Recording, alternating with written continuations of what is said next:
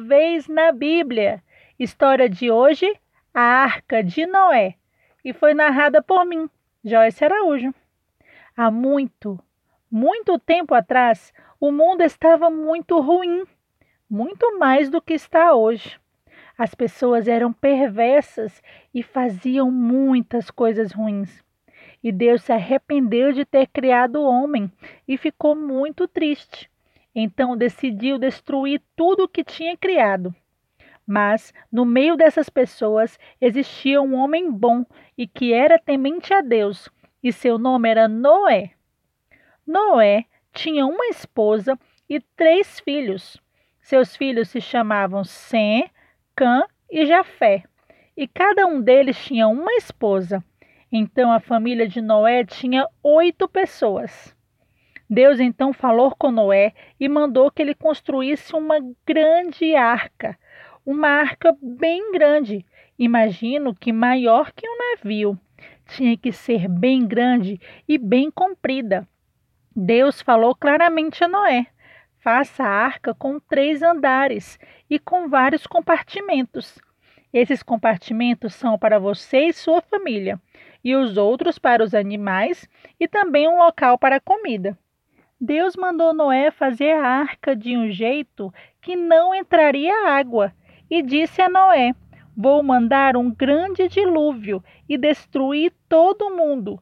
Quem não estiver na arca vai morrer. Então Noé e seus filhos obedeceram a Deus e começaram a construção. E as outras pessoas ficavam rindo e zombando de Noé e também continuavam más. Ninguém acreditou quando Noé contou o que Deus ia fazer. Noé pregou e levou 120 anos para construir a arca, porque ela era muito grande. E então, após esse tempo, a arca ficou pronta. Deus mandou Noé levar os animais para a arca. Disse Deus: Os animais limpos leve sete pares de macho e fêmea, e dos animais imundos leve um par de macho e fêmea. Deus disse também a Noé que levasse todas as espécies de diferentes aves. E Deus continuou dizendo: Porque daqui a sete dias farei chover sobre toda a terra durante quarenta dias e quarenta noites. Noé fez o que Deus mandou. Depois Noé e sua família entraram na arca. Então o próprio Deus fechou a porta. E então começou a chover, e a cada dia a chuva ficava mais forte.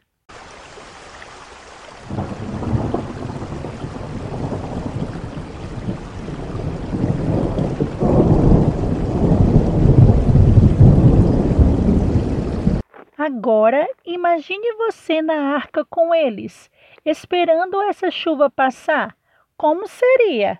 Seria frio ou seria calor?